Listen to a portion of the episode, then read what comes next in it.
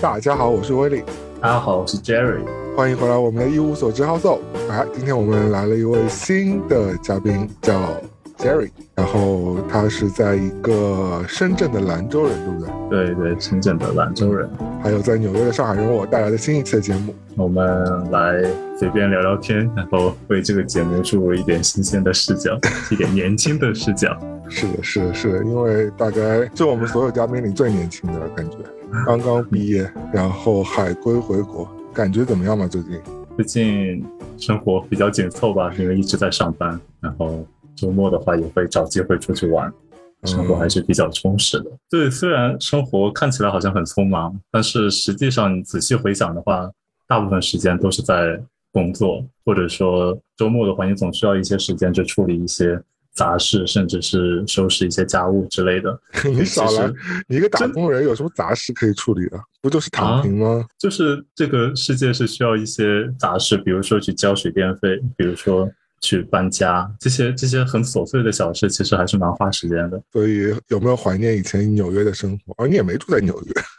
哦，嗯，是的，美国的生活，嗯，留学生活，对啊，当时就时间感觉会比较多，因为上学的时间在学校上花的时间会比较少，然后大部分时间都在家里，而且感觉，呃，整个社会的氛围会比较慢一些，就不会说。你说美国的是吗？对，就是整个人生都感觉被 push 的很匆忙，在中国，嗯，尤其是在学校。那其实当时也是你你自己主动就是选择回国的嘛？其实你是在美国有机会可以留下来工作一段时间的嘛？你当时怎么想的嘛？我相信很多对很多跟你年纪差不多的。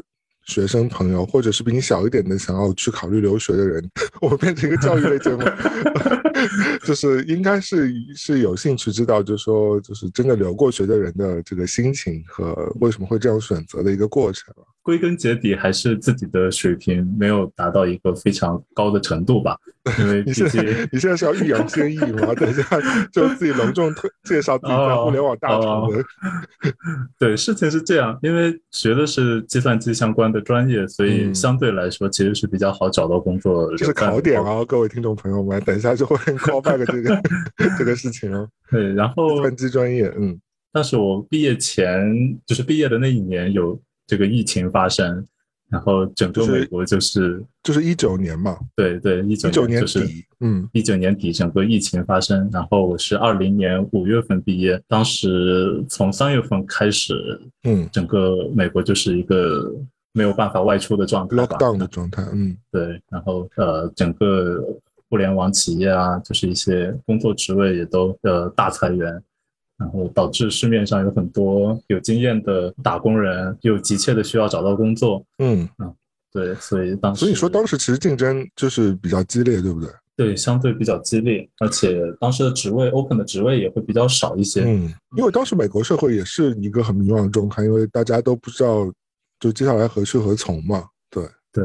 哎，可是我最近看到新闻哦，就像因为你之前也是住在纽约周边嘛，其实。就是过一个河而已。其实今年开始，包括接下来，像 Amazon 啊或 Google 啊，都会在曼哈顿，嗯，已经置办了产业了，就是会将很多中心移到这里来，就会变成啊东岸的一个一个硅谷。对他们想要在这里建东岸硅谷，对，就在哈德森亚尔森那里，当时就有听说。其实接下来说，对，就是东部的。就是 IT 人才需求量是非常大的，因为我最近看到很多招聘网站上，包括我最近在 check Indeed 嘛，就是一个美国的智联招聘嘛，所以我发觉其实还是有挺多开放职业给 Amazon 和给 Google 啊这样的企业的。对，就是这些企业是处于一个不断在招聘，但是同时它也不是非常好进的一个状态，就是它对人的筛选的要求还是相对比较高的，毕竟即便是你这样优秀的人才哦，所以我就没有资格进入。这些优秀的地方，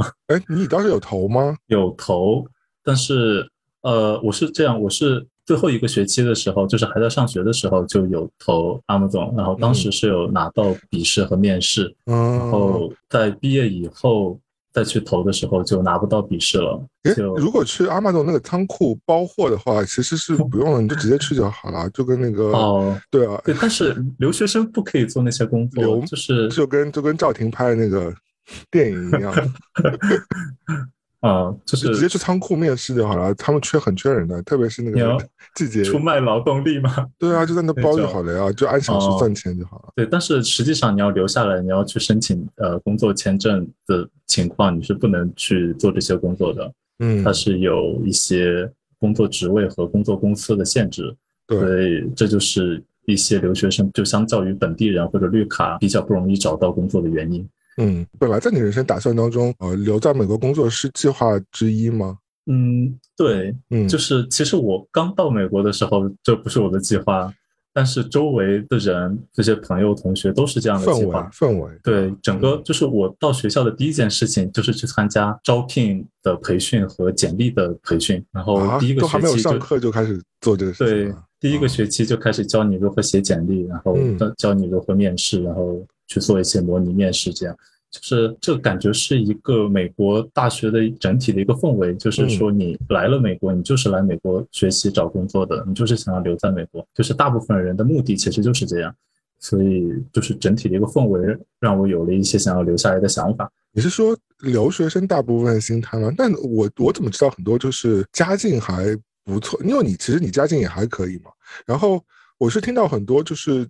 比如说有家族企业的，你也是有家族企业的，就是有有很多家有家族企业的留学生，就是他们都会跟我说说，他们其实留学也就是念一个，念完书，有的是本科，有的是硕士嘛。那念完书之后拿到文凭之后，就可能会去继承家业，就是仅仅此而已，没有想要在美国工作。这种情况很多的，有家族企业的人应该是少数吧？而且而且家少爷回来继承家业了，而且家族企业。就其实并不是每个人都是想去继承家族企业的，比如说你吗？呃，对我我我个人是比较抵触这件事情。我相信，就是本期节目之后，应该很多人会留言，就是把自己的私信自己的那个 条件，然后发给你征婚。哦，这就是我为什么现在一直在外地躲着打工的原因，就是拒绝接接受家庭企业，是吧？你这个真的是很凡尔赛，因为就是我们像像我们这种没有家庭企业可以继承的人，就是。根本无法跟别人说这个话，嗯，就我觉得家庭的压力还是很大的。对我就是对外说，我的退路就是回家接手爸爸的产业，这听起来太凡尔赛了。嗯，超级凡尔赛的。但实际上不是什么大或者说很好、很有前途的事业。对，你真的你真的没有想过回去接手你爸的事业啊？呃，首先就是呃，我的专业跟这个。呃，方向不是很契合，所以谁管专业啊？谁？对，但是但是一个是打工人，一个是太子爷，差很多，好不好？但是你是实际要去工作的啊，你是要理解一些东西，安排一些东西，或者说是去真的要去思考产出一些东西的时候，你不了解这个专业，还是有一些差距的。刚刚实践出真知啊！你你不去接你爸爸盘，你怎么知道你爸那个活活你做不了？而且大多数工作啊。大同小异，而且我相信那个，对吧？我不知道啊，就是为什么你不去接小爸爸的，有点贵。好了，感觉是在找借口。那另外一方面就是感觉家庭的压力还蛮大的，因为我的父母是那种相对控制欲比较强的人。嗯好的，我所以想先逃离一下，对不对？对，拥有一些自己的人生吧。嗯，所以你后来就是呃，去年回国之后也没有直接回老家。老家在兰州嘛，对吧？对，给我一支兰州的那个兰州，对吧？就没有回兰州。结果你去了深圳了。我是直接当时在落地深圳，在大年二十九的时候落地深圳。天哪！然后在隔离酒店拿鸡毛掸子过来揍你吗？在隔离酒店，在隔离酒店过了整个春节。嗯，哦，所以其实当时回去之前已经拿到那个 offer 了，是吧？对对，我已经在。十二月底一月的时候拿到 offer 吧，接下来又是又是一大一大段那个凡尔赛操作了，是吧？啊，主要是因为机票很难买，我又不想买那种时间很近但是很贵的机票，所以我们 Jerry 后来拿到的工作是，哎，可以说吗？啊，可以，可以，可以，嗯，你说啊，啊，还要我帮你说？哦，最后拿到的是字节跳动的一个一个小工作了。嗯，所以所以是在什么厂牌旗下吗？呃，我做的是小说相关的业务。小说？对，小说。国内的产品就是番茄小说。哦，就是有一个，也是有个 app 的是吗？对对对。天哪，完全不知道。好的。哦，嗯，居然不是抖音低端。呃，对啊，抖音是是最赚钱的部门，并不是每个人都能进的。字节跳动还有哪些厂牌啊？蛮多的吧，像抖音周围有剪映，还有今日头条啊，剪辑软件，嗯，那个新闻端、客户端，嗯，还有什么？还有之前会有一些教育类的，呃，像呱呱龙、清北网校这些啊。那个是不是抖音？西瓜视频是不是抖音的？对对，西瓜视频也是抖音的。嗯。哇哦，互联网大厂耶！我等下会分享一个对应的跟抖音有关系的故事。嗯，哎，要不先说你吧？你怎么会被抖音？啊，你你 不是抖音啊？你怎么会被嗯番茄软件吸收到门下呢？说字节跳动就显得稍微厉害一点。好了好了，你怎么会被字节跳动拉到门下？字节跳动是怎么？他们的 HR 是为什么招你一个连阿玛总都不要你的人？对，哦。就当时我决定回国的时候，是因为在美国一直找不到工作，然后也待的，就是感觉荒废了一些时间。你不是当时找到了有一个 offer 给你吗？我记得当时是嗯，类似于外包的那种性质，嗯，然后可能整体的前同事都是印度人，对，真的是。主要你自己不是 S MIT 啊，怪谁啊？也不是 Harvard 人。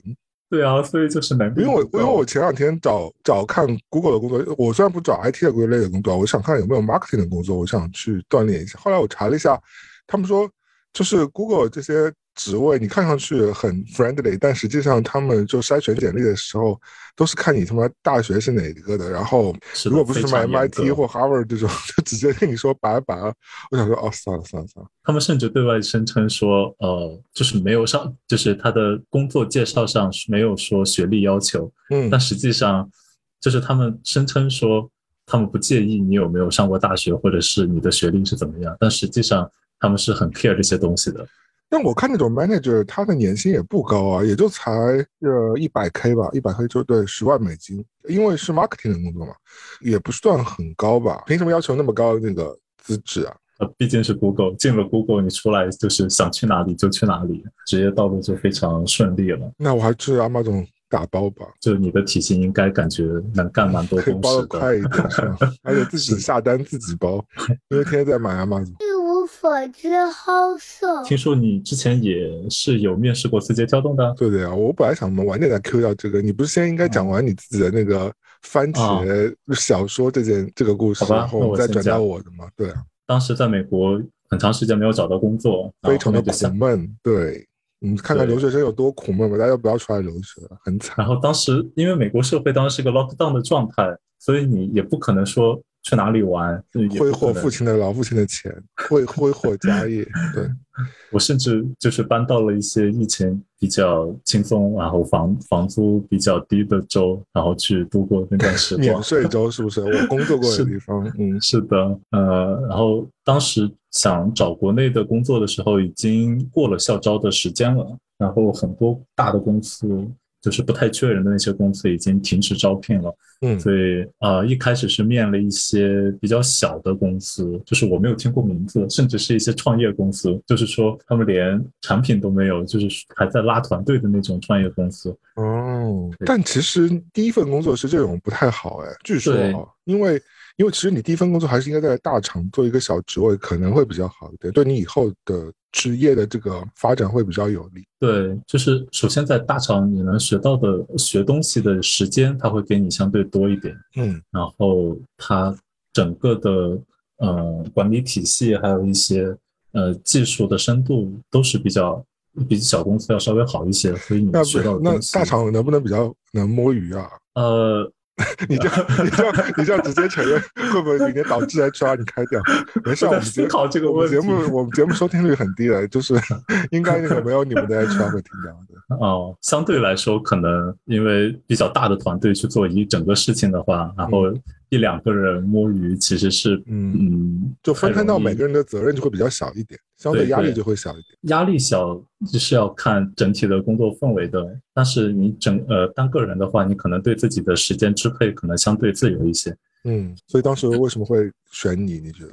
嗯，可能就相对来说比较优秀吧。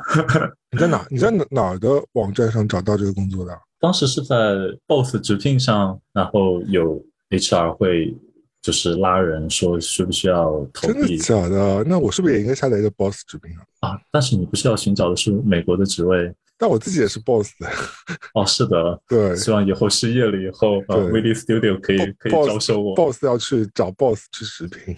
当时就是其实其实除了字节跳动，也有一些其他的公司在同时面试。嗯，就一开始，呃，你当时有期待吗？你当时有有希望去哪家吗？国内的？我当时最想去的就是字节跳动，嗯，但是，嗯，因为当时是一些小公司的面试我没有过，然后 好我当时当时就内心超级不自信，我说啊，我我怎么什么面试都过不了？嗯嗯，感觉压力很大。然后后面开始一就是一些相对比较大的公司的面试的时候，我就压力更大了。我说小公司都没有办法通过面试，大公司的话可能会更糟糕。更是以卵击石的感觉。嗯嗯，然后尤其是刚毕业，然后觉得我刚毕业，然后这些大公司凭什么会要我？等到你真正面试的时候，实际上你会发现大公司的面试体验会比小公司要好很多。为什么？嗯，因为首先他对面试这个环节是有一些培训，或者是有一些流程的制定的，嗯然后就会相对来说，他面试官的呃整个面试经验，还有他的一些面试策略都是相对比较合理的，就是那流程性会比较好一点。对，他会让候选人不要那么紧张，然后用相对比较友好，或者是就就算是客套话，也会是让你感觉比较舒服的一整个嗯，流程就比较专业一点，比较专业一点。对，因为其实面试的时候比较影响发挥的，其实就是压力和紧张。你知道的东西就那么多，然后面试官问的东西也就那么多，但是有时候紧张会让你的呃面试表现比较差。嗯，嗯所以我觉得这这方面这些大的公司还是做的相对比较好一些。了解。当时就觉得自己的面试体验还是挺不错的，就是嗯整个面试下来我不紧张，然后面试官也感觉得 得到了他想要的信息，嗯，所以感觉还是挺好的。但自己的面试有几轮啊？嗯、我当时是有三轮技术面试和一轮 HR 的面试。技术面试要干嘛？技术面试基本就是问一些技术相关的问题，然后会有一些 coding，就是写代码的工作，然后呃写代码的环节，还有问一问你之前做过的项目啊，然后学校的一些经历什么。其实内容是差不多的，就是看嗯面试官感兴趣什么。其实到最后就是看你整体的一个表现，因为三轮面试的话，实际上是相互独立的，就是说。嗯就是每一轮面试官都有权利去一票否决呃这个人。嗯，嗯，对你当时还在美国对吧？三轮的时候你全部都是在美国面对吧？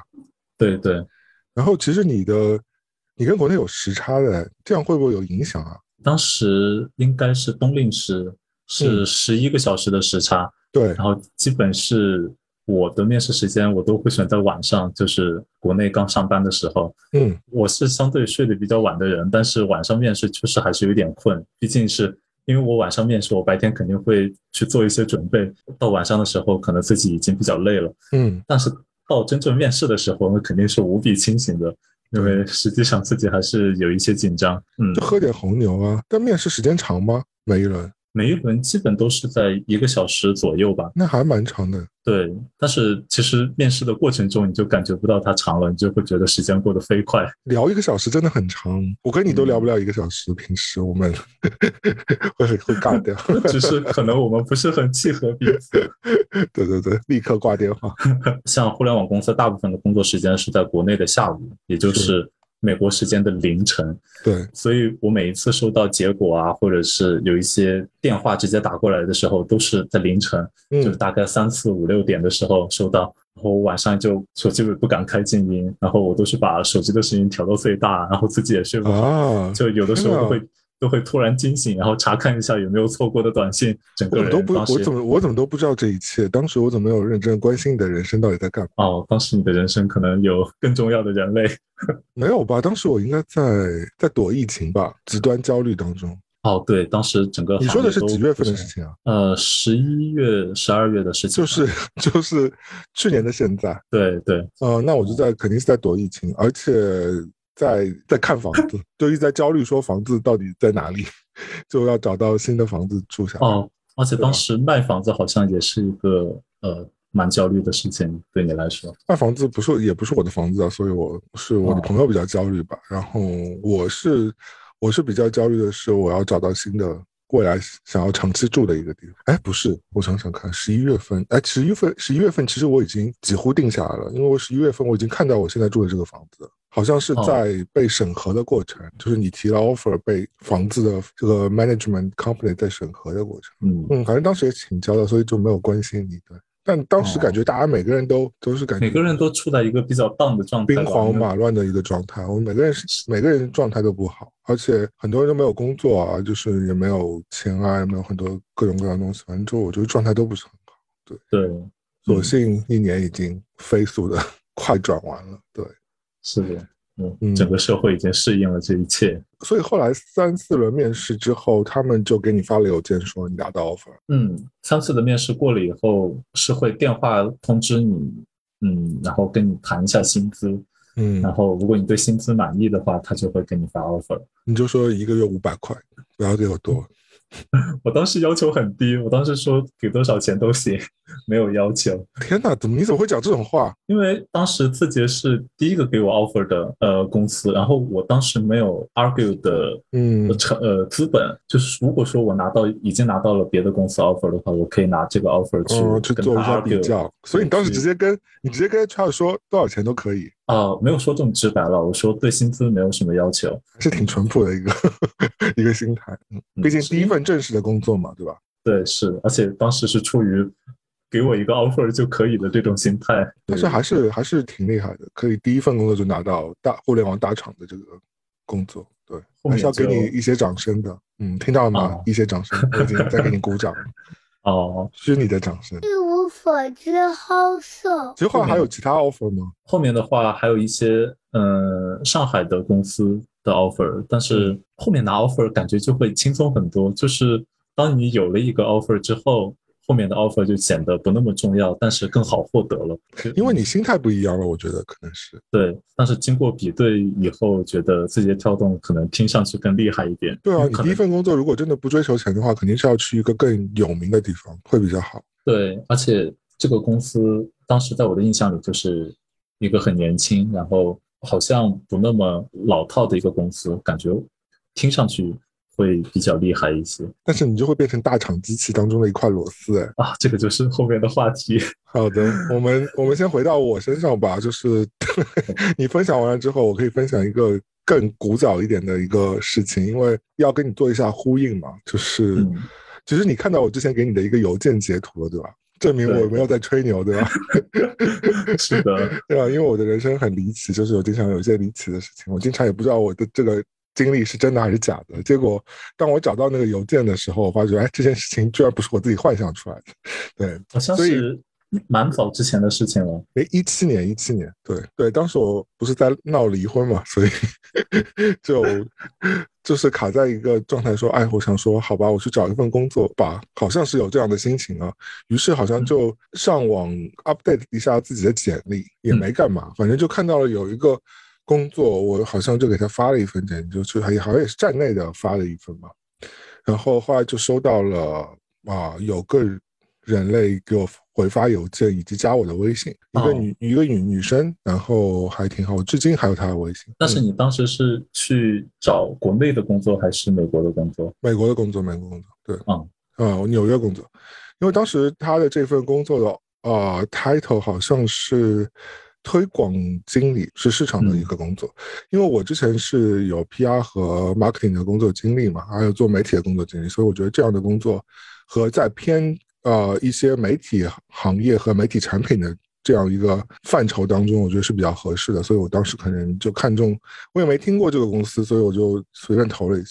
然后一七年嘛，的确，如果大家有印象的话，一七年的时候，抖音几乎是没有人知道的一个东西，因，为抖音还没有正式开始推，所以当时呢，他们呃，就是接收我的这个也就叫字节跳动了，就是 应该是你的字节跳动的更早的前身的一个地方，对。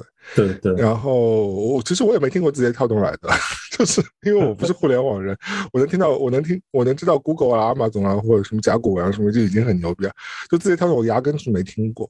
然后更别说抖音了。然后当时那个女生呢就跟我说啊，我们这份工作呢，就是我们接下来在美国市场要推出一个应用类软件。然后呢，它的前身呢是他们好像在呃叉叉年的时候收购了一家叫做什么 Musically 的一一个软件。对，然后当时好像那个软件的方式是，就是你跟着他的那个音乐去摆 pose，嗯，对吧？就是你是跟他那节奏去摆一样的 pose，然后把那个东西去发出来，就肯定有种 copy 不走样的那种感觉那种东西。对，有一点抖音的形式。就抖音早早期都是这样的呀，抖音早期不是拍短视频来的，就不是自由让你发挥，是让你就是跟着那个一起拍嘛。所以它它是叫 Musically，就是跟音乐是有关系，跟节奏有关系的。但但是这个 A P P 到现在其实是还是有的，这个 Musically。哦，它不是 Musically 变成了抖音，是 Musically 这个本身就还有。因为我记得他当时跟我说，好像是他们是买了 Musically，然后获得了他们的这个代码和技术，然后把这个应用到了抖音上。哦，是这样。然后后来我查了一下，这字节跳动还有一个最牛逼的产品，就是那个新闻类的推送吧，就是头条，对吧？头条。对，还有当时还有一个比现在已经消失了一个软件，叫做内涵段子。对，没错。对，当时内涵还是挺有名气的嘛，所以呢，我当时想说，好吧，好死不死就就问一下吧，反正就是 也没有几家来问我说要不要去上班，嗯，然后那个女生也挺温柔的，所以我们就在约了一个就是 FaceTime 的一个所谓的 interview，大家聊一聊，彼此就是中意对方，然后她觉得我嗯非常的。人中龙凤，所以想 收纳我。呃，当时就是在一七年的年中或年底的时候嘛，就非常机缘巧合，我就跟那个女生说：“我说我接下来肯定要回国一一小段时间嘛，因为我要调整一下我的签证。”然后，嗯，她说：“好啊，如果你有机会的话，你可以来我们厂里，我们再见面聊一下。”我说：“可以啊，不是厂里，公司，公司，公司，公司。”嗯，对，因为他们当时公司在在北京来的。对。嗯，然后呢，我我正好回国也是也是去北京嘛，所以我就我当时好说，我说好可以啊，OK 没问题。那后来他们的 HR 就给了我一个什么，就是去他们办公室的一个地址，还有一个就是就是我收到邮件给你截图的那个流程，我也不知道算几面啊，应该是二面或者三面吧。就是在这个节骨眼上呢，我就到了北京，然后去了他们的公司。我记得是那年冬天，非常的萧瑟，我披着我穿着 羽绒。我走过了一些，他们好像还不是在一个很热闹的地方，我忘了，我应该是在一个比较我平时不会去设，因为我平时肯定在东区嘛，就三里屯那附近混嘛，或者是对比较早期，可能应该是在比较偏的地方，一些便宜的写字楼。呃，反正是在一个园区，他要走走进去一个很长的走道，然后我记得出租车当时出租车把我开到一个一个厂区的门口，然后我下去之后还往里面走了一段，就是是一个。有点偏僻的地方，嗯，然后呢，我就往里面走，它就有个就有点干净明亮的一个写字楼，但也不是很 modern，就是一个正常，就是一种新的写字楼。嗯，对我就见到那位女生，然后那个女生跟我聊聊，她是挺满意的，然后让她的同事跟我聊一聊，那个同事还是我学长来的，哦，结果呢，问题就卡在这位同事身上，这位男同事后来就。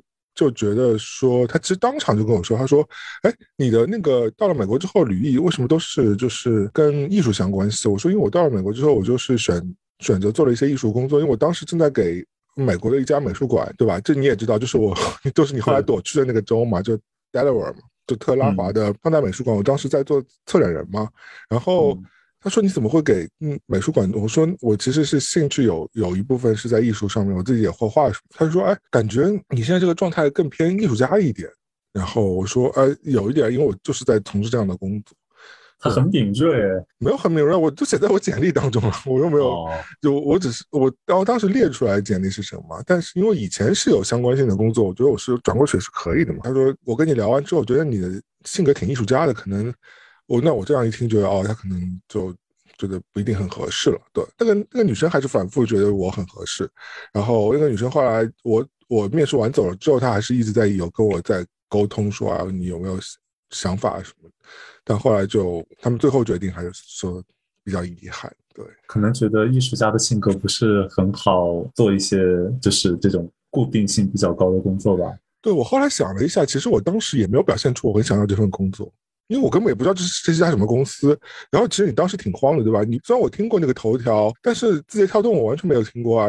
然后我对互联网公司，那如果说是 QQ 或者是啊，就是腾讯或者是呃阿里这种来找我，当我当然可能会对吧，低下自己昂贵的头。但是但是字节跳动一七年，我当时真的我想说，就可去可不去的，我没有那么那么强，哦没有表现出那么强的这个欲望嘛，我觉得这也是有关系的，所以就没有获得这份工作。嘤嘤嘤，对但，是很可惜啊，因为当时如果很早期的进入了这种成长比较快的公司，说不定，嗯，对我当时是想混一个 随便混一个工作来的，就是其实对我自当时自己心态也是有问题的，而且他们他当他们当时也跟我说，他们刚刚收购了 Musically 吧，然后又又抓了一个就是 Disney 的之前的一个高管过来管这一坨事情嘛，嗯，你还记得有这个人吧？当时哦就是对去年那个去年嘛，川普要要要把抖音封掉的时候，那个人后来就卡这节骨眼上辞职了，对不对？对，我记得是一个是一个阿姨吧，然对，反正就是就是一个高管来的，然后对他说你你到时候就 report 给这个这个人，他当时已经跟我讲的那么明确，我想啊好 OK 好去 report 给一个迪士尼的高管也行，就是然后可以在纽约上班，然后对可以做 marketing 还不错不错不错不错 OK 面试一下，啊结果没有一个我听起来是一个很很棒的职位，对，哎怎么说呢，人生就这样错过，嗯。还是蛮可惜的。塞翁失马对吧？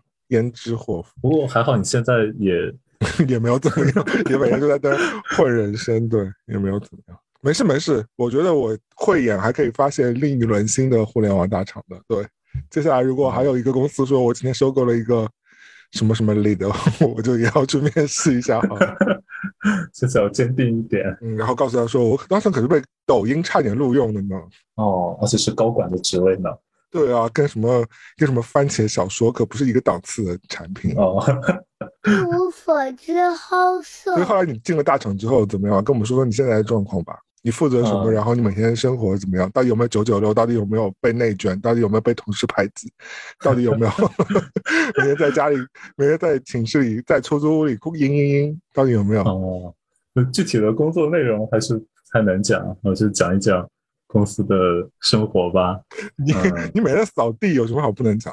啊，最好是扫地，嗯，扫地可轻松多了。公司好的地方吧，就是因为毕竟是一个比较年轻的公司，然后是它会给一些呃提供一些年轻人最喜欢的一些东西，就是虽然价值不高，呃，比如说会有比较丰盛的餐饮，还有一些定期会发一些小礼物啊，然后会做一些举办一些活动，就做一些小游戏之类的听上。去都是一些小恩 小惠，然后就把你给收买了。是的，就是呃，你在进去之前，这些东西是很有吸引力的，然后你会觉得年轻人很喜欢。对啊，像我们这种油腻的中年人，只看一件事，就是工资到底给的多不多。是的，然后进去之后就会觉得这些东西就完全可有可无。不过饮食方面确实是不错，因为我就是食量蛮大的，然后我觉得呃，每次在公司吃都能吃很多的肉。对 对对，我觉得，我觉得在外面应该是要花蛮多钱的。就是它其实是是等于说是像对吧自助餐一样的嘛。对对，是自助餐。啊，每天都可以吃自助餐，好像也挺爽的。但是自助餐的菜品它是会轮换的，也就是说，可能你吃了一个月以后，你之后的人生吃到的菜就都是这几道了。哎，所以现在深圳的房租高吗？我觉得蛮高的。比如说呢现在是一个两室一厅，跟别人合租，总面积是六十平，六十平很小哎，是的，两室一厅六十平很小哎，是的，价格是七千二一个月，六十平七千还可以啊，还可以啊，还行嗯还行，还过得过去。对，就是感觉就是为房东在打工。哪有你一个月才付三千多房租，哪叫为房东打工？但是加上物业、水电这乱七八糟的，就过四千了。那你以前呢？你在美国的时候呢？那个房租也挺贵的。在美国，在 New Jersey 住的时候，当时是一个带独卫的主卧，是七百一个月，换算下来也差不多五千块吧。哦，嗯，但是我后面搬到 Delaware 之后，那边的房租就便宜很多，我甚至大概五百多、六百就可以租面积非常大，就可以租面积非常大的一个单间，甚至是一个 house，就是住的会非常舒服。我没有这样的人生，没有住过这样 遥远的地方。啊，有有有有在那儿租过酒店啊，对，因为大家在那儿工作。说回工作的话，就是呃，另外好的一方面，同事都比较年轻，然后我们工作的时候，因为不会就是完全认真的在工作，也会聊很多有的没的，八卦，嗯，对，然后就会有蛮多相同的话题，然后所以你们组的呃，组成就是都是你这种二十几岁的人，然后完了之后再加一个 leader 是比你们年纪大一点，差不多是这样吗？对，小团队的话都是二十几岁，包括 leader 也是二十几岁，就是很难说找到一个三十多岁的人。天哪！好了，我们今天就聊到这里吧。毕竟年纪相对大一点的人，可能没有办法接受这种工作节奏。那所以你们公司三十几岁的人会被开掉，这是真的吗？呃，这个我 不便发言。啊，我们其实已经明白了，已经听到潜台词了。嗯，好，可以。那所以我不知道，我要问一些站在那个道德边缘的那个道德线上的问题，就是你觉得？就是这种大厂公司会不有有没有那种就是利用你们年轻的肉体，然后让你们干活？其实其实也算是一些廉价劳动力来着。但是当你们就是 老到不能用的时候，再把你们开掉，有没有这种方向啊？还是说其实是大家意淫出来的呢？其实你们还是挺好的一个机制呢？我觉得从资本家的角度去考虑问题的话，肯定是用最低的成本去获得。最大收益的劳动力，嗯，然后这个方向的话，就会导致造成现在的这种状况，就是因为年轻的人，年轻人肯定是劳动力最旺盛的，而且刚加班嘛，对，刚进入社会的年轻人，可能不管从心态啊、积极性啊，或者是呃精力方面，都会要比工作一段时间的人要好很多。嗯，是工作时时间长的人还比较老油条呢，比如像我。是的，而且刚毕业的人可能对薪资的要求也不是特别的高，所以对随便多少钱都可以。是，他会用相对比较低的工资成本去获得一些有热血、愿意加班、愿意为事业付出的年轻人。所以，嗯，那你们加班多吗？现在不是不允许你们加班了吗？目前的状况是基本。十点半上班，然后九点左右下班的状态，那也蛮久，也要上满差不多十一十个小时左右。对，但是中间有两个小时午休了，也是相对长一点。这个有有算任何加班的在里面吗？还是说这个其实就是一个常规的上班的时间段？这是一个常规的时间段，没有加班的概念。那还是蛮辛苦的，那还是蛮辛苦的。这样算下来，我应该坚持不了，我可能到下午就走了吧。对，咪咪就没有人陪了。对对对，我可能就下午就找机会溜溜走了。对，啊，怪不得人家不要我，就是因为我 对看到了我偷懒。嘤嘤嘤，就是跟没有去过大厂上班的人，你还有什么要跟他们分享一下？你们？这里边比较有趣的东西，当然我们以后一直会从你这里套一些就大厂的秘辛出来。但是我说，就是今天我们先浅尝即止一下嘛。嗯，你再给大家说说看还有什么？我觉得是管理方式这一点。嗯，就是这个世界上有这么多家公司，嗯，然后每个公司都有自己的一套管理方法，然后他他们雇佣的人其实都是比较相似的一批人，但是他们都可以用这一批人去。产生不同的价值，然后他们这种产生价值的管理方式，我觉得其实是蛮有意思的。嗯，就是像谷歌啊、Amazon 还有 Facebook 这些公司，他们其实都有自己的一套管理手段。嗯，就是他们会用一些看起来是在帮你规划工作，但实际上是在给你制造一些目标的这种方式，去促使你去做一些事情。嗯，这个其实我呃感受了之后，我觉得其实是蛮神奇的。所以其实字节跳动也有这种考量的。对对，每个公司其实都有，就是看它推行的力度和它实际呃想要达到的一些效果吧。嗯，因为一个公司的管理都是从上到下一层一层去做的，然后如何把一个目标然后拆分到一群最底层的打工人身上，然后让你来举个具体的例子给我们听听吧。比如说每半年。给你制定三个目标，然后这三个目标实际上是不要求瘦到瘦到一百二十斤，然后长高两厘米，然后 找到女朋友是 差不多这三个目标。嗯，对。但是实际上他是不期待你完成，就是百分百完成这三个目标的。那为什么要给你制定啊？他制定目标的时候会告诉你说，呃，你要往这个方向去做，这是你的一个工作规划。然后你要去就是完成这一方面的一些事情，然后尽力的去做到最好。但是他也会告诉你说，这个也是不期待你全部完成的。对，那我想知道他给你定的是什么目标吗？你方便告诉我们吗？他给你定过什么目标？啊，这些目标都是比较具体的，就涉及到工作的事情了，就是哦，就不不不方便透露，或者我们也听不懂的，对吧？不方便透露。嗯 对，就是他给你定了这些目标以后，嗯，他不是说就放任你不管了，然后在半年结束的时候去 check 你的工作进度，他是你不是应该把我们节目当自己家分享给自己家人？有什么好不好分享的？你把我当谁？你把我打算当什么人？你以为我要探听你们公司的隐私吗？并没有，你们公司机密我不感兴趣，我只是关心你的个人而已。我只是想保住自己的工作。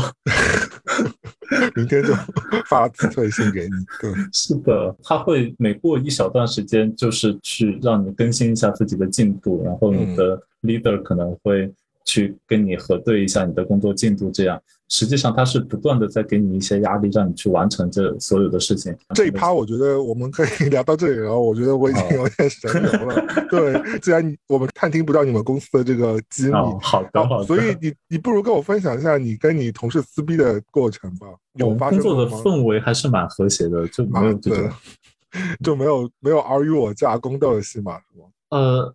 竞争肯定会有，但是对于我来说，我工作是相对比较佛系，我不会说去嗯特别刻意的去你争。其实你这个人本身性格，因为我对你的了解来说，我觉得你也不太，如果真的有宫斗的话，我觉得你也是会想要夺夺走人，不是那种 勇于站出来跟别人去撕的那种人。感觉是，嗯但是是你你有你有闻到这种气息吗？或者是你你有感觉到别人身上有一点这种小小的竞嗯争吗？偶尔是会有，因为他会用对比去促使人去竞争嘛。嗯，这其实也是个手段，但是我是没有把晋升这件事情看得特别重要，所以 因为回家有爸爸的产业可以继承，所以根本不在乎这件事情。这么说 也有道理。一无所知好色那。有没有看到，就是别的年轻人身上有些优点在那里？呃，工作了以后发现大家确实都很年轻，然后像在深圳这种城市，大家都是从四面八方来，就是深圳的本地人是不会工作的，深圳的本地人是不会工作，大家都是外地来，然后都没有太多的朋友在这边，然后都没有太多自己的生活，而且深圳也是比较无聊的一个城市，没有什么文化产业，好，大家就你这样讲，到时候深圳市政府到时候就来骂你，然后逼我们道歉，逼我们节目跟深圳道歉。我觉得深圳的年轻人是会，深圳本地年轻人也是会好好上班的。然后同时嗯来说呢，深圳也是个非常有活力和有文化的城市，不得不补一句。嗯，好的，呃，深圳又很贵，所以大家其实也都蛮穷的，攒不下来什么钱。但你其实说，相对来说，能够到你这样的公司，或者是到深圳这样的地方去上班的人类，还是相对来说是整个年轻人当中比较优秀的，或者是有对自己有点要求的。嗯，在平均工资以上吧，就嗯因为实际上厉害的人是很多的，那你有没有压力嘛？看到这些比较努力的人类，是很有压力，就是怎么说？尤尤其是发现身边有一些比自己年轻，然后比自己优秀，你你你不。要再跟我说“年轻”这两个字，我不想听到。就是一个二十几岁的人在这里跟我说，就是看到比自己更年轻人。那你现在是怎么让我这种 三十五岁加的人去自杀是吗？呃 我应该自己去，我们应该自己去山里，对吧？就是以前古代的故事，就到了一定年纪，你就自己去山里自生自灭，对。因为很早的时候，父母就会说别人家的孩子怎么样，或者是班上会有考哎，你们这一代也会有别人家的孩子啊？是啊我以为只有我这代有呢。我们就是八零这是一个父母的亘古不变的教育手段。嗯然后或者班上一些比较优秀的人，或者说比如说考学的时候，总会有升学升的比自己要好的同学，但你不是已经佛系了，你怎么会还会被这个事情给困扰呢？就是胜负欲是每个人内心就是底层都有的一个东西啊。我我听到你讲这个的时候，我就会想到你很多中二的表情，因为因为 Jerry 在我理解当中是一个很中二的人，就是很二次元的人，所以他他的那种不服气就让我浮现出一些动画的 这些哦 GIF 出来的，热血动漫，没有到热血，只是搞笑动漫而已。就是当周围真的出现了这些呃又优秀又努力的人的时候，内心确实会有一些焦虑，尤其是当自己感觉没有任何进步，或者是没有一些突破的方向的时候，嗯，就感觉自己在花时间原地踏步，然后别人却在越来越好。这个时候压力其实是，嗯，可能不会表现出来，但是会有一些内心深处的焦虑了。哎，怎么感觉 你这个比我小那么多的人和我们，我就我这个年纪人感感到焦虑的地方还是挺像的啊？难道就是心态比较？也不是啊，就是就像我也会经常有这种啊，就是因为我也说，我前阵子经常就是每天起床第一件事情就觉得，哇，别人都好优秀，我自己在干嘛？然后 每人都会有这样，就是周而往复的这样的心情。我觉得这个时代真的每个人感觉都被逼的都会有这种。对，尤其是互联网和就是新的社交方式，让每个人之间的信息传递都太过充分了。然后有些人的优秀就会非常快的传达到你的眼前，然后你会看到一排一排优秀的人，特别是那些很讨人厌又很爱 show off 的人，就是很爱在自己朋友圈、在微博、Instagram show 自己生活有多 那个。是的，所以我后来真的不得已，我就我几乎不看朋友圈的，然后微博我也是就是偶尔上上就发两句而已，然后 ins 我也不发，我只是看而已。所以我几乎我不想参与到这个竞争当中去，因为我知道我肯定会败北的。就是因为我不是那种很爱秀自己的人类，然后同时来说。我也知道，我觉得也许有的人秀的是真实的事情，但大多数人秀的只是自己最好的一面，因为他可真正的生活也是七零八落的，所以我我也懒得去比较那些东西。我觉得，首先我就不看了，不看我不知道，不知道 就让自己活在一个 无所谓的一个一个境界当中，就 that's it。但很多人就会说你这样就是一个逃避啊，对，但对我就是逃避，我就是逃避，对我就是逃避。就是，通常看别人发的一些东西，总觉得虽然他们其他方面可能没有很好，但是他们这一方面，他们展示出来的他们最好的一方面，可能是确实非常优秀。那你最近啊，你最你你最最近告诉我，你看到就是任何一个社交媒体上任何一个人发的一个一个东西，你觉得最近让你比较很不爽，或者让你很羡慕嫉妒恨的一条是什么内容？呃，最近就是呃，我知道了一个我的高中同学，然后。他毕业在卡耐基梅隆大学的计算机专业，然后留在了美国的，我不记得是哪一个公司，反正是肯定是 Google 等级的公司去工作。这件事情那也还好，对我来说，这个不会不太会刺激到我，我真的觉得还好，可能会刺激到你，因为他原先就是你的，对吧？跟你一起同窗的一个人，对对，就是感觉大家的呃人生。轨道就是越分越开，可是你有没有想过一件事情啊？因为我不是一直在每天都很焦虑我自己，就是但是你想想看，比如说像我们节目其他的嘉宾也会偶尔宽慰我说，其实好像我说我现在这个生活状态，好像跟你普通的人类比起来，好像也有点不一样的地方，或者也有点就是。让别人可以羡慕的地方，那包括你也一样，就是你也进了大厂，你跟很多你同期毕业的学生来说，你又有留学经验，然后又进了大厂，然后又有 爸爸企业可以继承，就是其实我们的人生较之其他人来说，也是也是有值得凡尔赛的地方。但为什么我们还是那么焦虑？我为什么有一个二十几岁人的 意见？好了好了好了，我觉得你的意见也是很重要的，你来跟我们分享一下，你怎么想？我有一个。点就是从小父母是以一个比较打压或者是比较的方式去教育我，然后是嗯，会导致呃我的人生可能会首先对自己来说是比较自卑，然后对自己做的事情来说可能会没有那么自信的一个人，嗯，然后有的时候我想分享一些我可能做出来的一些小成就的时候，我就会想，如果我发出来，我有知道有做的比我好的人，然后我有知道。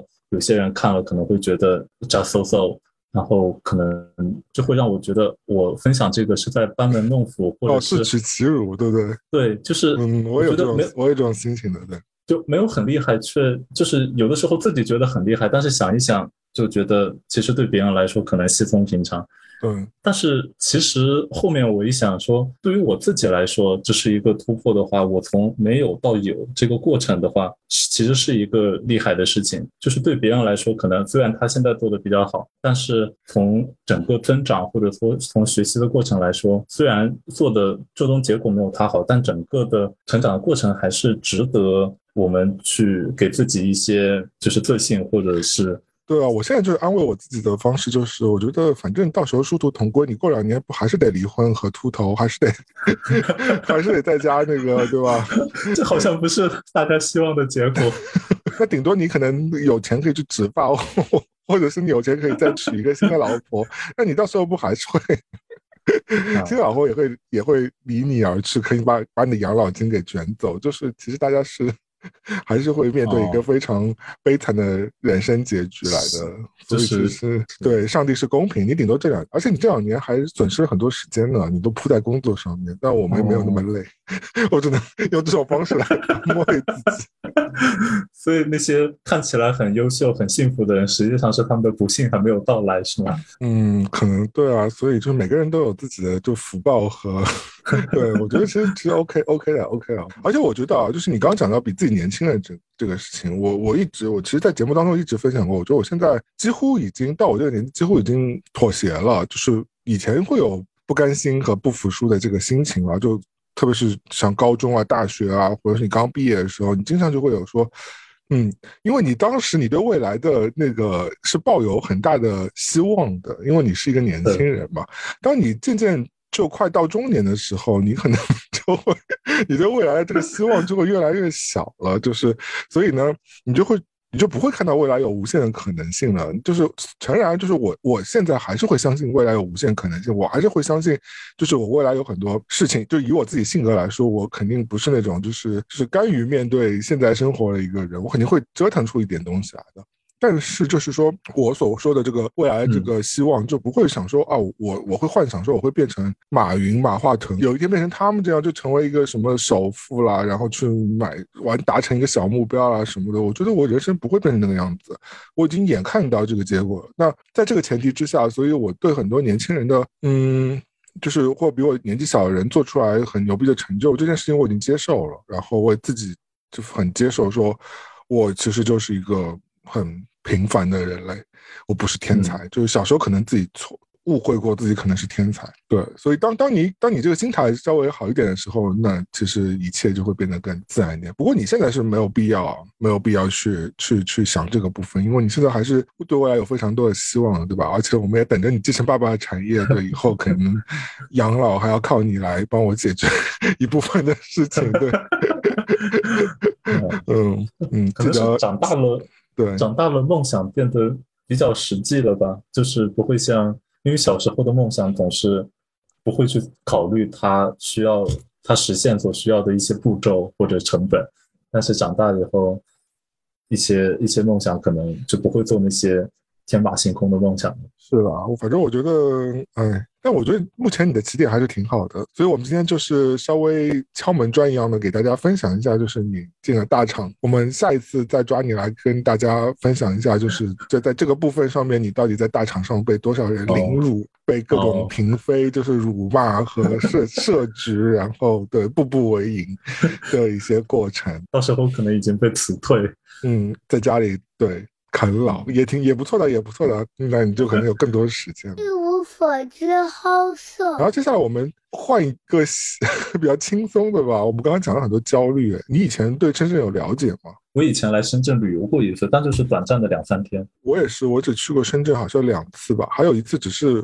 为了去，然后过关去香港。有一次是住了几天，但是因为是出差，所以感觉印象也不是很深。感觉不是一个旅游城市，应该是蛮少人去专门来这里玩的。那你粤语能说吗？不能也听不懂。你是萨听萨搞吗？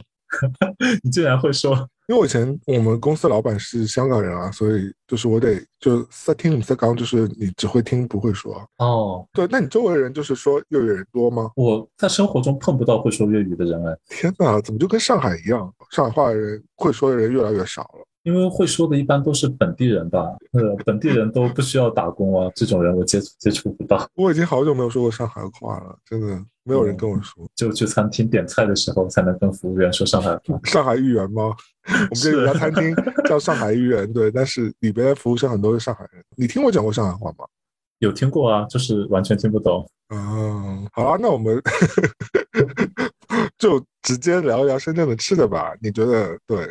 你觉得深圳的美食好不好吃？刚来的时候，因为我不认识人，然后也没有人带我去吃一些比较当地特色的东西。然后深圳出去玩，一般都是一些比较大的商场，里面都是比较连锁的那些餐厅。这些餐厅吃就没有什么意思，感觉不是很特色。但是后面有认识一些朋友，会带我去吃一些真的比较好吃的店，嗯，有一个印象比较深的是椰子鸡，然后椰子鸡对椰子鸡就是用椰子水，就是椰青去煮一些刚杀的一些活鸡。好的，你的这个形容非常直接，那就是一个鸡汤来的，我好像吃过，很清新，我记得。对，它是一个海南的菜品，但是为什么在深圳要吃到海南菜品？但是在深圳，这个菜品得到了改良和和就是大受到了大家的欢迎，所以开了非常多的店。嗯所以很多有名的椰子鸡店其实是 base 在深圳的，啊，但就是它会让你看到有真实的椰子在那里。有的店会它会用真实的椰子，然后端上来给你倒在锅里，然后下就是去煮鸡。可是作为一个西北汉子，你能吃得了那么清淡的东西吗？就我以前也觉得自己吃不了，而且之前我在美国的时候是有自己去尝试做过一次的，因为我觉得这个搭配椰子鸡哦，非常对椰子鸡，就是它搭配非常奇特。我当时是自己买了呃椰子，然后买了就是冷冻的鸡，然后去煮。你你居然没有给我吃哦，因因为没有没有成功，所以没有后来没有到 家来实践一下。对，就是煮出来，嗯，味道非常奇怪，而且嗯因为是冷冻的鸡，它里面的血腥味会比较重，然后和椰子的清淡就搭配起来有一点奇怪。嗯，哎，它的鸡是不是用的也不是很大的那种鸡，要小一点，比较嫩的对鸡？，就是应该是有特殊的品种，然后嗯整个肉质比较嫩，然后嗯皮就是皮的油脂也会比较丰富一些。啊，哦，所以它是肥鸡来的。对对，那么它就是一碗汤喝完之后，它会给你再涮东西吗？还是说它喝完就结束了？它是有一些涮菜，但是那些涮菜都是比较吸汤的，其实主要还是去吃这个汤的味道。嗯，因为你这个让我想到，就是我很爱吃的一一道菜，就是叫做猪肚鸡。虽然我不爱吃肚子，但是猪肚鸡还挺好吃的。我不会吃猪肚鸡里的肚子，但是我会吃鸡肉本人和喝它的汤，我觉得很好喝。吃完之后，你也是可以拿来涮一些肉啊，或者是蔬菜啊什么，我觉得就挺好的。猪肚鸡也是比较清淡的，没有，猪肚鸡很油腻好吗？肚子本身就很油，鸡，然后它用的应应该是不是那种童子鸡来的，它用的应该是那种老母鸡，感觉就是它整个是一个很滋补的汤，我听着就像我们老年人喝的，对，就是但老年人可能会爆血管，就是嗯，猪肚鸡感觉这是一个比较冬令滋补的东西，就，但是你冬天喝到，你真的会觉得哇，好营养。我现在讲到我都已经开始流口水，就是这是很温润，然后而且它又加了一点胡椒，然后让风味可以提升。对，哦，我好像有吃到过，但是没有很惊艳，因为它的鸡肉会煮的比较透，所以不会是那种很嫩的鸡肉，是吧？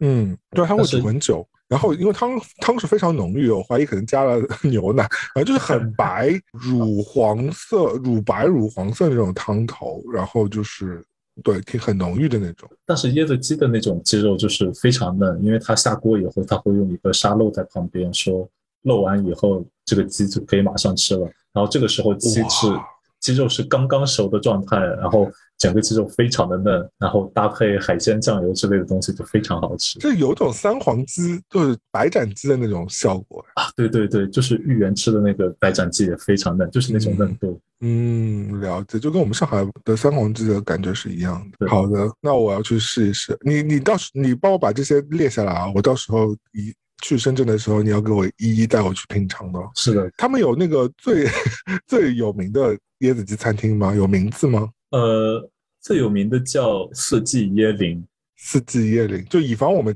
为数不多的几个听众朋友可能不小心去了深圳，你们可以去吃，叫做四季椰林，四季椰林，贵吗？呃，人均在一百以内吧，好贵啊，吃不起，吃不起。我感觉在深圳吃饭，我已经接受了人均一百的这个设定。嗯，没事，我们去深圳都找那个大厂的 Jerry 就好，报 Jerry 的名字。呃，还有一个也是跟椰子有关的，嗯、好的，就是深深圳有很多甜品店，然后他们的名字都叫爽爽甜品，就是他们是那种色情。好的，他们是那种看上去连锁，但实际上没有连锁的店，就像呃沙县小吃一样，就是嗯看上去都是沙县小吃，但实际上每一家沙县小吃都是完全不一样的。啊，都是 independent 的，对不一样的老板。嗯，对，然后有一些甜品店的椰子冰非常好吃，嗯就椰就是椰子丁冰椰子冰啊，就是椰子冰是什么什么来的？就是一个炒冰的概念。嗯，我我以前理解的是直接用椰汁，然后去炒成冰块，然后嗯嗯，这样。我小时候很爱看这个，它有个铁板，对对，一个很冷的铁板去，它会把把液体倒上去，然后就给你歘歘歘歘歘歘歘成一碗冰。对，嗯，但是呃，好吃的椰子冰它里面会有椰肉片在里面，就是我觉得吃的时候，对真实的椰肉片，然后它椰汁它它的它的椰汁也是真实的椰汁，不是那种泡发的或者是罐头。它的椰它的椰汁我感觉是类似于椰树牌椰汁的那种很椰奶。啊，对椰奶椰奶的。其实它那个是有加过糖的，对，那是甜品店，嗯，就是哦，所以它就是配椰奶炒冰配着椰子肉丁之类的，对。就是它椰奶，它会炒成冰片，然后椰子肉也会削成薄片，然后整个叠在一起吃，就会觉得又清爽又能吃到果肉，然后很好吃椰的感觉，对。对，非常好吃，感觉是属于南方的甜食，很椰，尤其是在在炎热的深圳、炎热的广东吃这种东西。深圳本来有椰子的产量吗？还是说它椰子都是进口来的？感觉是没有的，因为之前是一个小渔村嘛，感觉没有。椰子的这个产业，大部分椰子还是在更南一点的海南吧。嗯，好，这个也可以吃吃看，叫做 叫爽爽甜品，就是对，是不同老板开的爽爽甜品，对，大家都可以吃吃，就是没有好坏对吧？都差不多对吧？对对，都差不多。在深圳的话就没有什么比较本地的特色，因为我不太爱吃肠粉之类的东西。那深圳不是会吃到很多粤菜的东西啊？比如说像煲仔饭啊，或者是烧味啊，不都是比较粤？菜的风格的东西吗？对，但是这种粤菜的话，在深圳就是属于比较平常的菜系了，就是你随便进一家店都不会难吃，就不会说非常推荐。但你本人喜欢吃粤菜？嗯，我之前是蛮少吃粤菜，但是在美国的时候有去认真的茶餐厅吃推着车的早茶，我觉得非常好吃。但是我到深圳以后，我也想找那种看起来很老式，然后。人很多，然后很老字号的店，但是找不到。在深圳的早茶店都是点单型的，就感觉没有那种随意挑选，然后能看到菜品的那种 feel 了。那火锅呢？啊，像潮汕牛肉火锅，应该是因为深圳就在潮州汕头的旁边，是。然后潮汕牛肉火锅，我之前在网上看了一些视频，觉得非常好吃，但是我后面去尝试的时候，它可能对我来说太清淡了，毕竟是北方人。然后用白水去煮牛肉，嗯，我觉得有一点匪夷所思。它是香的，然后牛肉也是新鲜的，但是我总觉得没有一些味道，所以我会调一些比较重口的料碗去吃。嗯，但是这样的话就掩盖了它的新鲜和它本身的味道，是所以可能我不太适合这种清淡的食物。但你整体上来说还是不是很喜欢吃清淡白煮的东西？对对，还是喜欢一些。味道重，像四川火锅一样的东西。嗯，那你有没有怀念什么别的地方老家的食物，或我们上海的食物？哦，我非常怀念，嗯，甘肃的羊肉，因为在南方尝试去吃一些羊肉的时候，总觉得不够好吃，就是感觉他们，嗯，就是羊肉的膻味会比较重，或者是它羊肉没有。烤的恰到好处。你你这个你这个点，你等一下就是专门说一下，然后我把它剪剪到那个前面去，然后就变成一个本期的一个吵架的亮点，就是让新疆朋友和内蒙朋友来跟你们甘肃朋友吵一下 哪边羊肉最好吃，就是变成一个爆点。嗯 哦，那你有没有吃过新疆和内蒙羊肉吗？我都没有去过，但是我看新疆的新新疆和内蒙的一些视频，基本都是用烤全羊去做羊肉。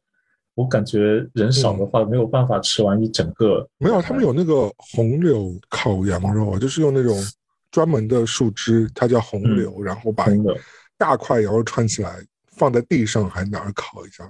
我觉得红柳枝它的呃食材的意义大于是小于它的噱头的吧？因为红柳枝其实它本身的香味，你在吃的时候是很难察觉到的。那是那是，我也不知道为什么要用红柳，反正对我比较孤陋寡闻一点。但是实际吃烤肉的时候，还是比较在意这个肉烤制的程度和它的调味。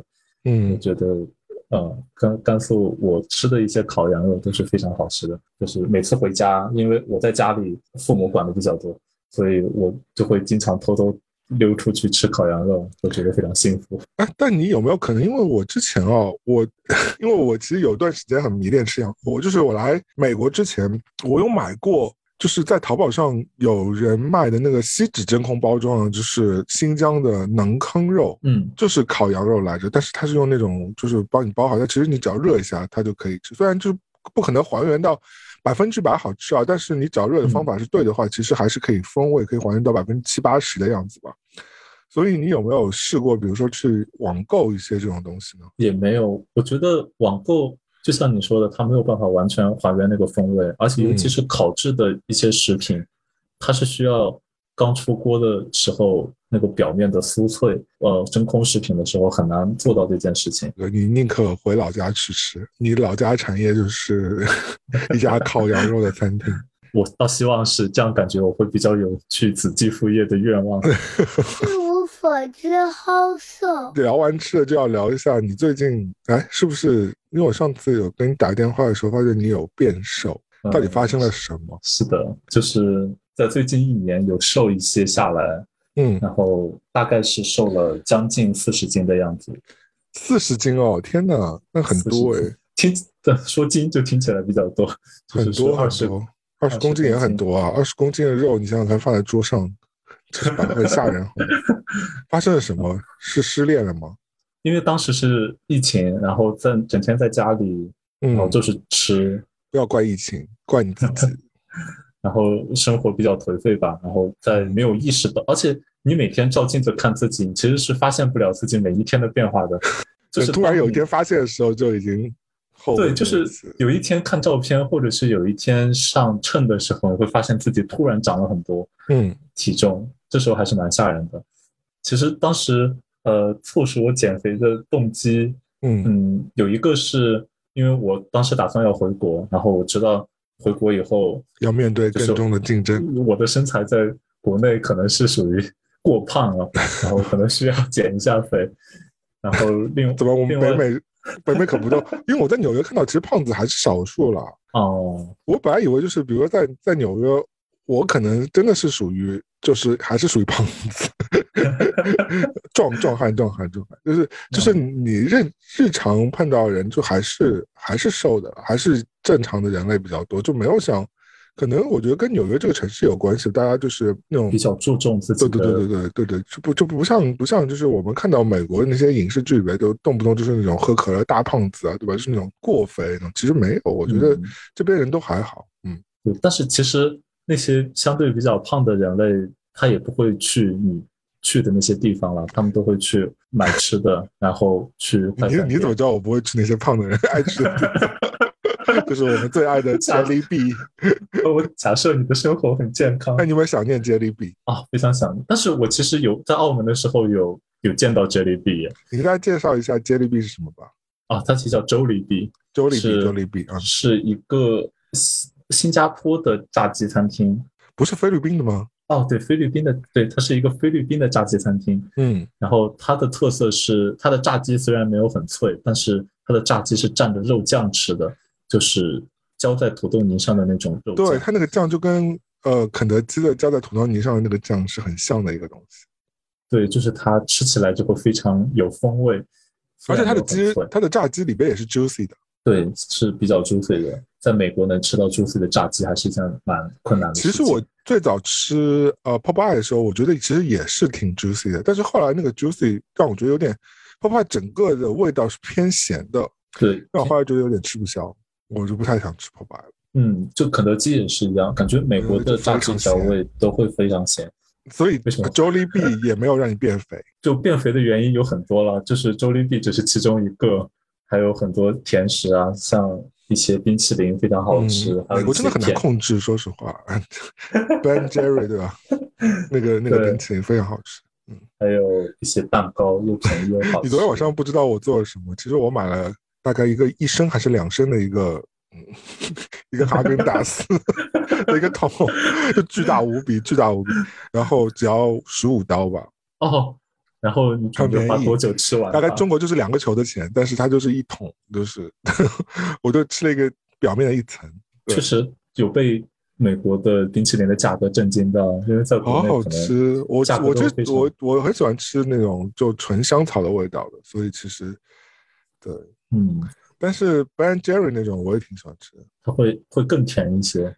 Ben Jerry 很狂，里边有很多就是一整块巧克力和一整个什么核桃什么之类的。对，就是为了肥胖而准备的食物。对，还有一整块 brownie，这就整个给你和在里面。我觉得天呐，吃一口真的是卡路里飞起来。嗯，所以后面发现了 Pinkberry 的时候，我觉得非常好，就是欺骗自己它是一种健康的冰淇淋。但 Pinkberry，Pinkberry 我们也给大家介绍一下，Pinkberry 是哦，Ben Jerry 我们前面没说嘛，它其实就是一个美国本地的一个一个冰淇淋品牌，它是蓝色包装的，大家应该有印象，因为很多美剧里都有嘛。它主打的就是很多，它会把那种很狂的一些甜品混在冰淇淋，对冰淇淋的料会非常多，包括焦糖啊什么的，还有什么整颗什么杏仁啊，整颗什么，就是它就很实打实的那个狂。对，然后呢，我们刚刚说的 Pinkberry 呢，又是一个就是软的冰冻酸奶的品牌，它应该是酸奶冰淇淋，对吧？对，它是把酸奶各种口味的酸奶做成冰淇淋的形式。然后上面会放它点是，它会给你撒很多，就是你以为新鲜的 fruit，就是水果，对，就是什么 berry 啦，blueberry 啦，什么 whatever 啦，blackberry 啦，各种 berry 或者是一些啊什么菠萝啊之类的，它就给你撒在上面，你可以自己选。嗯，就是它本人冰淇淋本人非常好吃，而且吃的时候你可以欺骗自己说我在喝酸奶。我我很爱的那个口味是石榴酸奶冰淇淋。但它不常有，不过其实好像它的热卡路里也是挺高的，肯定自己骗自己。就是你吃的时候能感觉到有甜味的东西，它的卡路里都是很高的。嗯，所以当你听到我家我新搬来的楼家，我家楼下就有一家 Pinkberry 的时候，我家楼下真的很容易就是那个，我家楼下很狂，就是有一家 Pinkberry，然后我其实我家一下楼就是有一家。啊，冰淇淋叫 Dales，就是一家小众的冰淇淋，下楼一分钟就到了。然后过了马路就是 Pinkberry，然后再过两条街吧，就是哈根达斯的冰淇淋专卖店。嗯，就是整个我活在一个地雷区啊，就是。哦，那你在这个情况下还能瘦下来是蛮不容易的。因为我都不吃，我我其实我刚搬来的时候吃过几次 Pinkberry，然后谁刚才说自己买了一身的哈根达斯？那是在超市买，是在超市买的。哦，因为你在哈根达斯店里买买的那种冰淇淋，往往你会加那个那个 topping 的嘛，对，那个就会更狂一点，对啊，就会撒更多糖粉啊什么之类的。但是对你这种喜欢吃 Dunkin Donuts 的人来说，应该这种东西都不是。你不要 跟我们听众朋友们说一些不能说的东西，好吧？我没有爱吃 Dunkin Donuts，我没有，我不爱吃甜甜圈的啊！不要，而且以前也没有一下一口气吃过六个啊，啊，很狂。嗯，但你在压力大的时候真的很爱吃甜食。我觉得人，我觉得我有这种恶习的。嗯，感觉人都是。我在就是有压力或者是晚上回来很累的时候，也会想要吃一点零食。但是通常这个时间吃东西是非常发胖的。因为健康专家都会告诉你说，其实你如果你压力大，你想要让自己分泌一些呃多巴胺或者让自己减压的话，其实你可以去运动。其实运动也可以带来一样的效果，但是运动很累。吃甜食就很 方便，又很爽，你只要躺着就行了。对，是的，所以很难控制。哦，所以当时你就因为各种各样的原因，在美国就发福了。其实就是走之前嘛，其实你最最胖的时候，我没有见到你本人，只是在照片里见过，没有见到你本人。对，你见我的最后一面，我大概是一百零三公斤的样子。你这个身高一百零三公斤，真的，因为。因为 Jerry 只有一米五嘛，所以他一百零三公斤的话，可能就会有一点狂。对，就是肥胖。嗯，然后最重的时候有达到一百零八公斤，哇，这就是你人生最高峰了吧？对对，人生最高峰。嗯，所以回国，所以回国之后就决定，当时在回国前就就已经决定要减肥了。我当时自己有买一个动感单车在家里。嗯啊，你还买了真正的器械？是的，因为。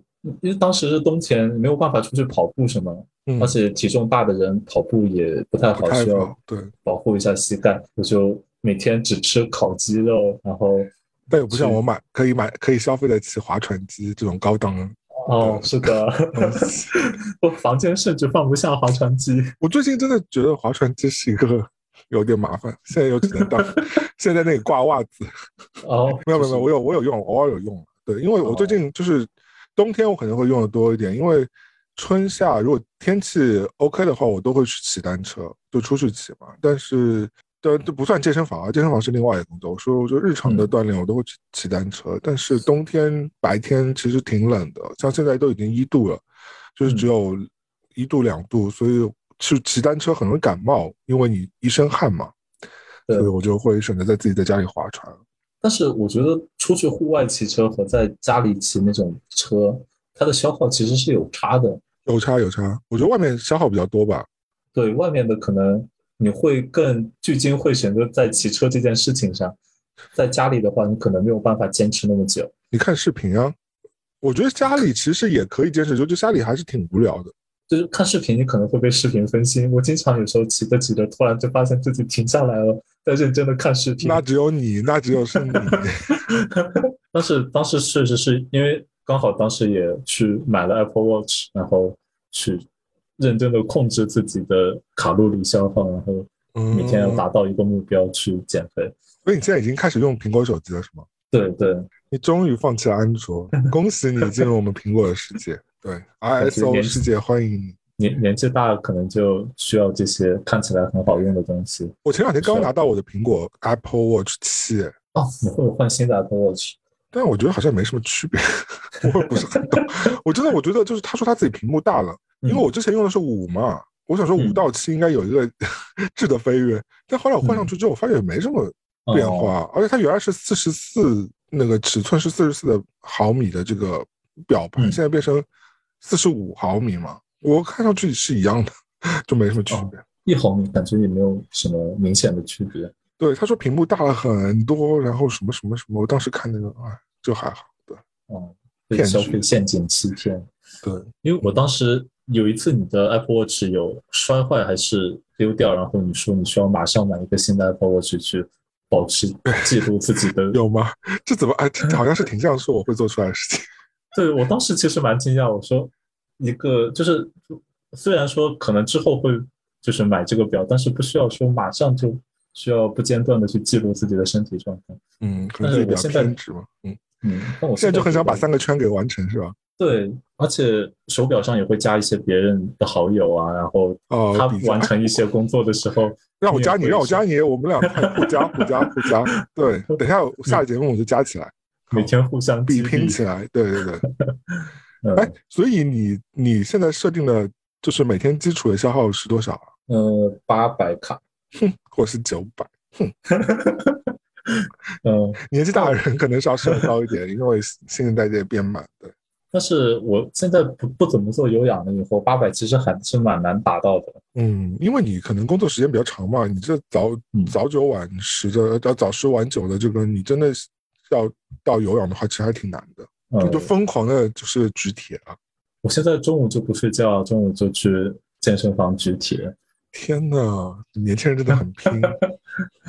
嗯，我要中午不睡午觉的话，就已经很好了。但还好，我不是每天都会睡，我可能一周有一天可能想要睡个午觉，可能睡得比较晚。原来你是原来你是睡午觉的。如果我有一天会跟客户在半夜开会的话，那如果早上又要七点钟起床的话，那下午肯定会困。所以就会去健身之前就会睡一下下，哦，几乎都是睡十分钟、十五分钟这个样子。因为睡久了，其实你会很难受的。中午睡久了，嗯，对我就是我不睡的原因，就是因为我觉得中午你睡短了就感觉没有意义，但睡长了醒的时候又很疲惫。对，睡长了你醒的时候你反而会更累，还不如就睡一点点时间。一无所知，好瘦。那你给大家就是就是长话短说，最重要的这个。让自己瘦下来一个办法到底是什么吗？我的方法的话，就是如果比较想快速的瘦下来的话，就是要保持一个高强度且持续的有氧运动，就是每天最起码在五百卡以上的一个有氧运动。嗯，然后一定要严格控制碳水的摄入，就像我最严格的时候，碳水、糖分，呃，糖分其实也是碳水了，就是主食啊，糖，就是包含一点点糖的东西都不会吃，就是全靠蛋白质，就是烤鸡啊，或者是烤牛肉，或者是鸡蛋这样的东西。还有蔬菜可以吃。对，来这样来填饱自己，因为其实呃，消化肉类、消化消化蛋白质。胃也是需要很长时间的，所以你这个饱腹感其实是够的。哎，等一下，我怎么感觉这个方法是我教你的？这是这是这是人人民群众都普遍哎，你要不要脸？这个明明是我教你的，好不好？就是你从我这里偷来的。哦，下流。但是我实际听众朋友，其实你们听我分享就可以了。就是这个 Jerry 这个方法，就当时是从我这儿偷来的。哦，就是完全不吃碳水和糖这件事情。对我其实已经有将近有四个月到五个月时间就不吃大碳水。我每天可能只有早餐的时候会有一点点燕麦片，但是这种生的燕麦片。但午餐和晚餐都是不吃碳水的，晚餐一般都是吃 smoothie。嗯，哦，是这样过完自己的人生。对，那你的人生很无聊哎，就是没有吃。但后来有偷吃，后来有偷吃一两次。有一次我有一次我有点小小的发烧，我也不知道为什么，就有一天着凉，就有点小发烧，就特别的想吃碳水。后来就把冰箱里留着那个周杰伦代言的那个 手抓饼给煮了吃了。对，呃，我觉得偶尔还是要吃点，因为我觉得完全不吃碳水的话，其实你身体也是会会缺掉一些东西，你还是要吃一点的。但就是尽量大家少吃一点。就平时比如说一周，你基本上如果真的想瘦的话啊，大家控制一下，就是。碳水和主要是是糖分的东西，就不要主动去摄入就好了。被动的话，实在没办法，稍微吃点，我觉得没问题。主动就不要去摄入，就像米面饭少吃一点。嗯嗯，这减肥其实是最好的方法，是保持一个健康的生活状态，就是保证摄入和消耗是达到一个平衡的状态，这样你不会变胖。有个差嘛？对你肯定是消耗更多一点。对，然后另外就是一定要有一个体重秤，因为。就像刚才说的，你每天照镜子，其实是你是看不到自己每天的零点几几斤的变化的，但是可能过了一周，你就已经胖了五斤了。你有没有觉得自己瘦下来，穿那个衣服可以穿进去以前的衣服，还是会有点开心的？哦，非常开心。但是以前买了很多好看的衣服，都就被扔掉了，太大了就没有办法穿了，已经。